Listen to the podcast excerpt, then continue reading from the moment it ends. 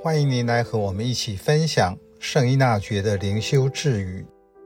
四月十五日，不要被自身的阴暗面或思绪的偏情左右，也要小心避免多愁善感及衍生的柔弱和虚荣。您如何看待自己的情绪及由此而衍生的一些想法或行为？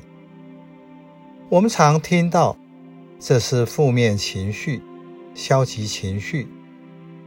其实情绪没有正负、积极和消极，情绪只是我当时的状态，因着需要被满足或没有满足而呈现出来的状态。借由自我反省和觉察，人可以更真实地活出自己。英国耶稣会诗人霍普金斯神父在所写的诗《我自己的心》，能够帮助人学习在信仰中信靠天主，并做好自我照顾。这句自语说：“你不要被自身的不洁或思绪所苦，同时要小心避免过分的敏感。”所衍生出来的优柔寡断和自负。伊纳爵式的灵修强调平衡。我生活在罪恶的环境中，因此受世俗污染，造成待人处事的混乱，深深的为这些不平衡所苦。这时，我要注意避免走向另一极端。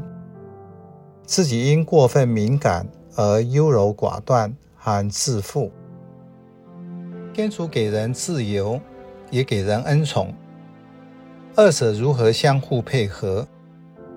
就是一方面看到自己的软弱和限度，也要小心避免因忧愁苦闷而转变为自负，让人外在表现得很骄傲，其实内在很自卑。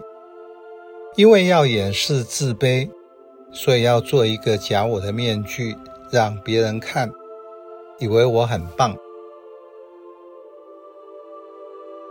信仰观点下，真实的生命成长是，人能够看见自己的软弱、思绪、不洁和偏情，但会把这些带到天主前，在悔改中重新成为他所爱的子女。